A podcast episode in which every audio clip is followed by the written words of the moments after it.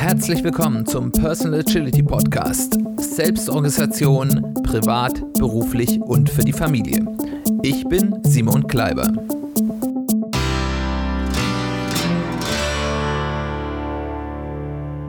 Herzlich willkommen zu einer weiteren Folge des Personal Agility Podcast. Schön, dass du eingeschaltet hast. Schön, dass du wieder dabei bist.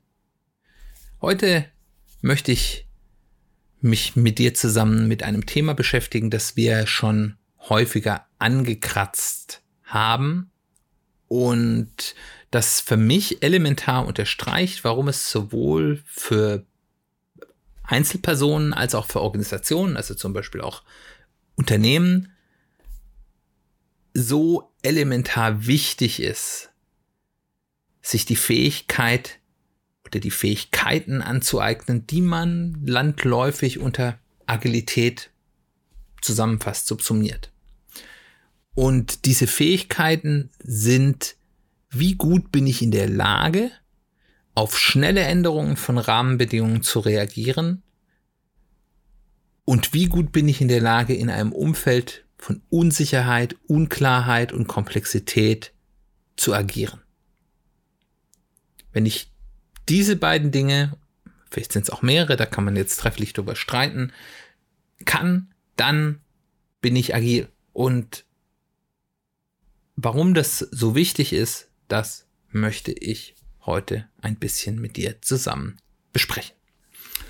William Deming, der Erfinder des PDCA-Zyklus, also quasi dem Grund-Feedback-Loop-Zyklus, äh, den ihr ja kennen werdet, dem wird das Zitat Survival is not an option, no one has to change, also Überleben ist freiwillig, niemand ist gezwungen, sich zu ändern, zugeschrieben. Und ich denke, das beschreibt das Thema der heutigen Folge ganz gut. Wir leben in einer Zeit, in der Will man erfolgreich sein, also erfolgreich überleben, man sich anpassen werden muss oder schon musste. Dabei geht es zumindest für Menschen zum Glück selten wirklich um Leben und Tod. Bei Organisationen, Unternehmen sieht es schon ganz anders aus. Aber es geht schon darum, ob man Erfolge feiert oder ob man chancenlos abgehängt wird. Und diese Gefahr ist, glaube ich, bei den Umbrüchen, die wir im Moment erleben, so groß, wie sie selten war. Aber warum ist das auf einmal so? Warum müssen wir uns auf einmal alle ändern? Und warum sind wir in dieser Situation, dass man so leicht abgehängt werden kann? Im Prinzip beruht es auf einem Phänomen, das ist so alt wie die Menschheit. Der technologische und wissenschaftliche Fortschritt, die Entwicklung hat sich zunehmend exponentiell beschleunigt. Und wie bei allen exponentiellen Entwicklungen sieht es am Anfang ganz harmlos aus. Vom Beginn des Ackerbaus, als wir angefangen haben, sesshaft zu werden, Ackerbau zu betreiben oder die Ackerbaupflanzen uns adoptiert haben, da gibt es ja unterschiedliche Meinungen zu, bis zur Erfindung der Keramik, was so die nächste große elementare Erfindung war, dauerte es so circa 3000 Jahre. Und äh, von dort aus bis zur Entdeckung des Rades ungefähr 2000 Jahre. Und dann bis zum Beginn der Bronzezeit nur noch 1000. Das heißt, für die meiste Zeit der Menschen Menschheitsgeschichte, das ist ja das, worüber wir hier gerade reden, war es so, dass die Änderungen so langsam passiert sind, dass sich die Lebensbedingungen für alle uns persönlich bekannten Generationen, also ich sage jetzt mal von Urgroßeltern bis Urgroßenkel, also das ist, also ich kenne ja vielleicht bei einer knappen, äh, was ja damals üblich war, ja, Generationenfolge kenne ich vielleicht noch meine Urgroßeltern und ich lerne vielleicht irgendwann meine Urenkel kennen. Für all diese bekannten Generationen waren die grundsätzlichen Lebensbedingungen im Regelfall gleich. Das heißt, alles, was ich mit irgendwie auch indirektem Wissen über die Welt kenne, war statisch. Und das ist der Zustand, auf den wir biologisch als Menschen auch angepasst sind, weil wir den Großteil unserer Menschheitsgeschichte, und da ist dann auch noch die Zeit vor dem Ackerbau, äh, wo noch viel weniger passiert ist, mit inkludiert. Das hat sich dann geändert. Auch hier sind die großen Entdeckungen natürlich etwas schneller geworden, aber dann wahrscheinlich getrieben durch die Erfindung des Buchdrucks, was dann so knapp vor 1500 war, gab es dann in der zweiten Hälfte des letzten Jahrtausends eine deutliche Beschleunigung, die aber auch wunderbar auf die exponentielle Kurve passt. Und da hat sich dann diese Grundannahme in auch meiner indirekten Erlebenswelt ändert sich nichts etwas getan. Und so das erste große, ja, die erste große Entwicklungsstufe, die es gab, war dann so um 1600 herum.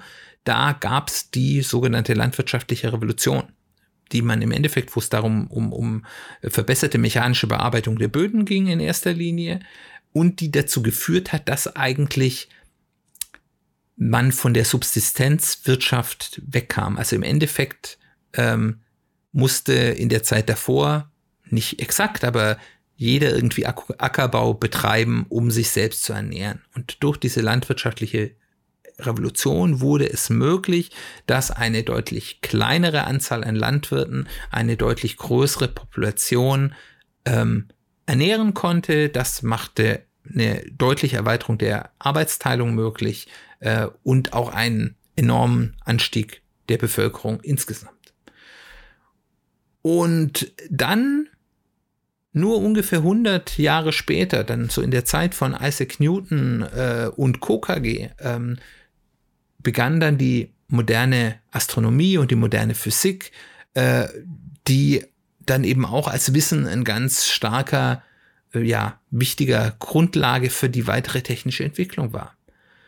Und äh, dann kam auch die Erfindung der Dampfmaschine und die ähm, führte dazu, dass es zum ersten Mal signifikant unterschiedliche Lebensbedingungen zwischen den Generationen gab. Damals vielleicht jetzt noch nicht für jede Generation, aber zumindest Großeltern und Enkel haben schon in deutlich unterschiedlichen Welten, Lebenswelten gelebt. Was aber nach wie vor der Fall war, die Lebensbedingungen während eines Lebens, also des Lebens einer Person, änderte sich noch nicht so stark, dass man sich anpassen musste. Anpassung konnte im Rahmen des Aufwachsens stattfinden. Also ich musste mich hier sozusagen im Rahmen des Aufwachsens, meiner Ausbildung, an die Änderungen, die es jetzt sozusagen, was es jetzt sozusagen seit der letzten Generation Neues gab, an die muss ich mich anpassen. Und da ist das ja auch relativ einfach, weil da ist eh alles neu. Aber das war dann okay für den Rest meines Lebens. Und es gibt ja diesen Spruch, der wird dann, glaube ich, im nächsten Schritt im 20. Jahrhundert noch relevanter, aber ich fing, glaube, der fing dann da an, relevant zu werden. Alles, was es schon gibt, wenn du 15 bist, ist selbstverständlich alles, was du so zwischen 15 und 30 oder 15 und 35, was da erfunden wird, was neu kommt, ist spannend und neu. Und alles, was danach erfunden wird, nachdem du 30 oder 35 bist, und das ist noch bei vielen Menschen so, auch heute so noch, äh, das ist Teufelszeug. Das ähm, ist modernes Zeug, das braucht man nicht und früher sind wir doch auch ohne klargekommen. Und diese Einstellung, die wurde dann sehr relevant dann ab Anfang des 20. Jahrhunderts, weil dort ist dann eben die Änderung der Dinge, und das werde ich jetzt nicht einzeln aufführen, ihr wisst ja alles, was im 20. Jahrhundert alles erfunden und Erneuerungen kam, so schnell geworden, dass die Lebensbedingungen für jede Generation signifikant anders war. Und die Änderungen fanden da schon während der Lebenszeit statt, konnten aber im 20. Jahrhundert durchaus noch ausgesessen werden. Und das ist jetzt anders, aber da kommen wir gleich dazu. Wenn wir uns die was im Englischen die Silent Generation anschauen. Also meine Elterngeneration für dich, wenn du ein bisschen jünger bist als äh, äh, ich vielleicht deine Großelterngeneration, also die Menschen, die quasi noch während oder ganz kurz nach dem Zweiten Weltkrieg geboren wurden. Für die gab es viele Veränderungen, das waren allerdings Änderungen, die haben die Lebensumstände jetzt nicht so elementar herausfordernd geändert. Da war sehr viel Convenience dabei. Es gab Fernsehen, es gab dann Autos für jeden und so weiter. Die Autos gab es natürlich auch schon davor, aber das war so die Zeit, wo dann sozusagen jede Familie anfing, ein Auto zu haben und so weiter und so fort. Es gab in der beruflichen Lebenszeit dieser Generation natürlich auch schon Computer aber mit denen musste man sich noch nicht so wirklich auseinandersetzen. Wenn man das wollte, konnte man das tun, aber Mann, mit Absicht Mann, weil das waren damals meistens Männer, hatte eine Sekretärin, ähm, das heißt, eine Auseinandersetz äh, Auseinandersetzung damit war nicht nötig. Ich konnte dann auch noch diktieren, wie ich das früher gemacht habe. Und dann hat es jemand anderes geschrieben. Und ob das jetzt auf einem Computer geschrieben wurde oder auf einer Schreibmaschine, das war mir ja egal. Da gibt es dann die lustigen Geschichte am Anfang meines Berufslebens. Das war so äh, ja Ende der 90er Jahre irgendwann, da habe ich äh, bei einer Bank äh, damals im IT-Support geholfen, so als einer meiner ersten Jobs aus dem Studium raus. Und ähm, dass man dann häufiger war auch zu den Vorständen gekommen und die Vorstände hatten, und das war damals noch total schick und total teuer und das haben nur ganz wenig Leute bekommen, die haben die schicksten und besten Laptops, die es da zu dieser Zeit auf dem Markt gab, immer bekommen, weil sie war ja der Vorstand, die haben die beste IT-Ausstattung bekommen. Und bei den allermeisten von denen, wenn wir die ausgetauscht haben, weil wieder eine neue Generation da war, so alle zwei, drei Jahre, da haben die die unbenutzt aus dem Schrank geholt und uns gegeben. Wir haben den neuen gegeben und der lag da dann auch wieder zwei Jahre oder drei Jahre unbenutzt rum. Weil sie mussten den natürlich haben, weil Status und so, aber benutzt haben sie nicht wirklich. Das ist genau diese Generation. Ja, es gab Computer, aber wir mussten uns nicht wurde. Man musste sich nicht auf diese Änderung einlassen. Man kam prima klar. Die nächste Generation später, also die, die sozusagen deutlich in den Nachkriegsjahren geboren wurden, die Boomer, die sind zum Beispiel noch ohne Computer aufgewachsen. Das heißt also in der Kindheit und Jugend dieser Generation gab es noch in der Breite, es gab natürlich schon Computer, aber es gab in der Breite der Bevölkerung noch keine ähm, Computer, aber die hatten ähm, schon einen signifikanten Impact auf das Arbeitsleben dieser Generation. Und das Arbeitsleben dieser Boomer-Generation, das neigt sich ja gerade zu Ende. Das sind ja im Moment die Generationen oder die Jahrgänge, die jetzt so langsam in den Ruhestand gehen. Und da gab es dann schon einen gewissen Druck, sich anzupassen. Aber in den meisten Bereichen, nicht in allen, aber in den meisten Bereichen konnte man noch sagen, hier, Herbert, mach du das mal. Ich kann das doch nicht so mit den Computern. Das heißt also, ja, es gab einen gewissen Druck damit auseinandersetzen, aber es gab noch die Möglichkeit, irgendwie drumherum zu kommen oder zumindest nur so die wichtigsten Dinge zu lernen, aber ansonsten hat man es lieber gelassen. Und spannenderweise, wenn man mit Menschen dieser Generation zu tun hat, kann man da schon ganz gut beobachten, was für einen Unterschied es im Erfolg und häufig auch im Lebensglück der Menschen gibt, ob die Person Wandel bewältigt, dass er sich auf Neuerungen einlässt und damit eben auch neue Chancen und auch neue Freiheiten äh, angeht oder ablehnt und nicht bewältigen kann. Also gibt ja, also da sind wir jetzt nur noch zum Teil in der Boomer, ja, da sind wir doch teilweise in der Boomer-Generation, also bei den Älteren, teilweise in der Silent Generation. Also wenn man dort bei Senioren schaut, die gut mit Computern und Handy und so umgeht, was für eine Freiheit und was für Lebensmöglichkeiten die haben. Ähm, und andere Leute, die damit nicht klarkommen und die dann dadurch eben von der Teilhabe bei ganz vielen Dingen ausgeschlossen sind, das macht schon einen Unterschied. Und auch jetzt in der Generation, die jetzt rausgeht, auch wie die in den letzten Jahrzehnten oder ja, 10 bis 20 Jahren ihrer beruflichen Laufbahn noch Relevanz hatten, hängt schon davon ab, waren die bereit und in der Lage, sich auf die Änderungen der Welt einzulassen. Die nächste Generation, das ist meine Generation, die Generation X, sind bereits häufig, aber nicht zwingend mit Computern aufgewachsen. Also es gab dann schon so in meiner Jugend so Computer wie C64 oder ähm, äh, Amiga oder auch schon die ersten Heim-PCs. Aber die hatten nicht alle. Also hatten sicherlich viele, aber alle. Äh, aber nicht alle. Und die wurden auch noch nicht so intensiv genutzt von vielen Menschen. Das heißt also, man ist unter Umständen mit Computern aufgewachsen, unter Umständen aber auch nicht.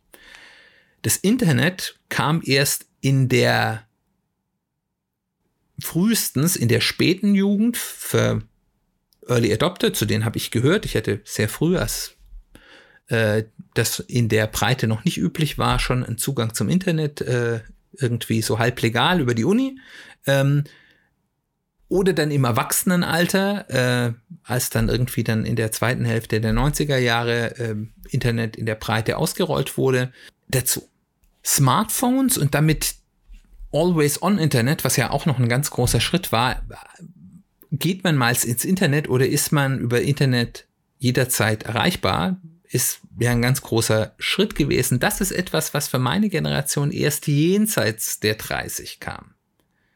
Und was nach der Definition, nach dem Spruch, die wir vorher gehört haben, also Teufelszeug ist. Und das sieht man auch mit der Reaktion auf diese Geschichte, ja, äh, wie gehe ich mit den Dingen um, die mir ein, ein Smartphone bietet? Kann ich das positiv nutzen oder ist das ganz schlimm?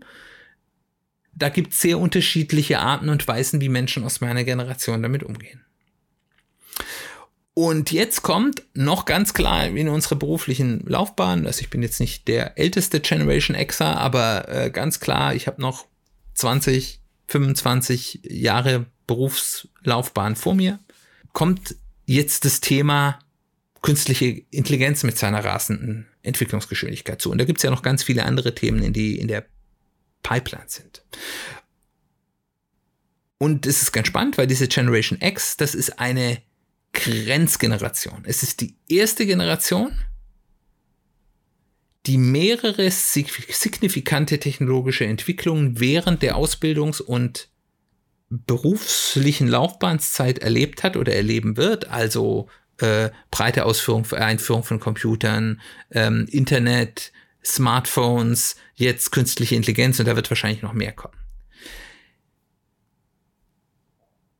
Es ist aber auch wahrscheinlich die letzte Generation, die noch mit einem weiter so ab so 35, wo die Dinge Teufelszeit wird, wo man vielleicht noch halbwegs durchkommen kann. Ich glaube, wie man das schon beobachten kann, auch in der Boomer-Generation, wird es mit erheblichen Nachteilen einherkommen. Aber ich glaube, dass meine Generation damit gerade eben noch so durchkommen kann, wenn man das denn unbedingt will.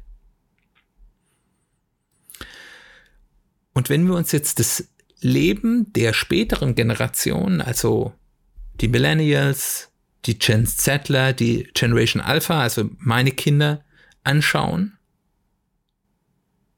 und zu denen, soweit ich das datentechnisch sehen kann, äh, ein signifikanter Anteil von euch Zuhörern äh, gehört,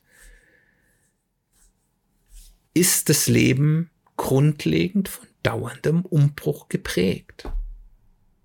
Ich meine, all die Dinge, die ich jetzt aufgeführt habe, okay, mit, mit Smartphones ist man dann aufgewachsen.